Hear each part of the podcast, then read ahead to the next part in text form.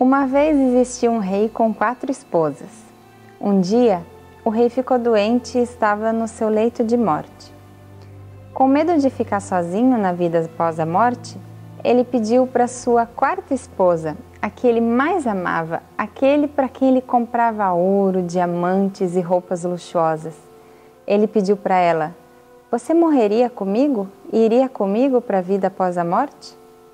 A quarta esposa respondeu: me desculpa, mas eu não posso fazer isso. E saiu do quarto. Ele também amava muito a sua terceira esposa. Era muito orgulhoso dela e sempre exibia ela para os reinados vizinhos. Então ele chamou a sua terceira esposa e perguntou: Você me acompanharia para a vida após a morte? A terceira esposa respondeu: Eu amo muito a minha vida, então me desculpa, mas eu não posso ir com você. E quando você morrer, eu vou me casar novamente. A segunda esposa sempre esteve lá para ele nos tempos de dificuldade. Então ele perguntou: Você me acompanharia para a vida após a morte?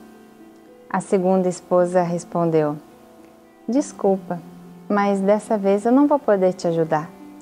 O que eu posso fazer por você é organizar o seu funeral e eu vou estar lá no seu funeral do seu lado. Uma voz o chamou e disse: Eu vou com você e eu te acompanho aonde quer que você for, mesmo que seja a vida após a morte. O rei olhou e era sua primeira esposa. Mas essa era a esposa que ele menos cuidava. Ele se sentiu envergonhado e disse: Me desculpa, eu deveria ter cuidado melhor de você e te dado mais atenção enquanto eu estive vivo. A moral dessa história é que todos nós temos quatro esposas. A nossa quarta esposa é o nosso corpo. Nós gostamos de decorá-lo com joias e roupas bonitas, mas no final ele não pode nos acompanhar quando partimos. A terceira esposa representa as coisas que temos nós passamos tanto tempo tentando ter mais e mais coisas, mas no final elas não nos acompanham quando a gente parte. E elas vão ser dadas a outras pessoas e divididas entre outras pessoas, assim como a terceira esposa disse que iria se casar novamente. A segunda esposa são os nossos amigos e família.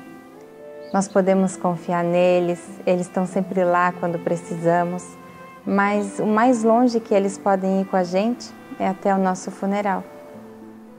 A nossa primeira esposa representa a nossa alma. Nós geralmente esquecemos de cuidar dela e é ela que vai nos acompanhar quando partirmos. Cuide do seu corpo, mantenha ele saudável, desfrute das coisas que você possui e do conforto que elas te dão. Cuide dos seus amigos, da sua família, pelo amor que eles te dão, mas não esqueça de cuidar da sua alma, nutrir a sua alma.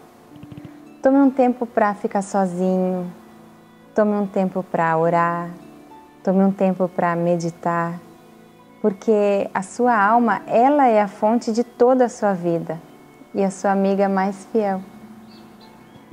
Eu espero que essa história possa ter te ajudado ou que possa ajudar alguém que você ame.